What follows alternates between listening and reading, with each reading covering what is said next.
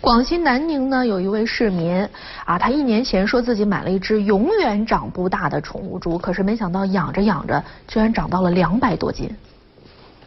一年前，老李在武鸣县的某集市上看到一头憨态可掬的小香猪，当时老板拍着胸脯保证这是宠物猪，长不大的，就是七八斤。见这小猪黑白相间，小巧可爱，老李花了一千块钱把小猪买了回来。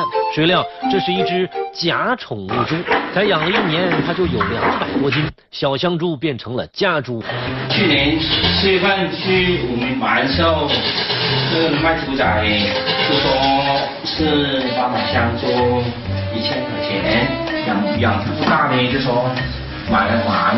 老李说，每次他帮猪洗澡，猪都很享受，乖乖的任人摆弄，很是可爱。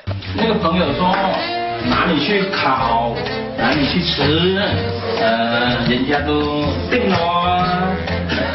老李说，小猪喜欢吃脆的、甜的东西，最爱吃苹果和雪梨。有时啊，老李他们吃什么，小猪就跟着吃什么。小猪的个性让老李夫妇哎觉得既可爱又无奈。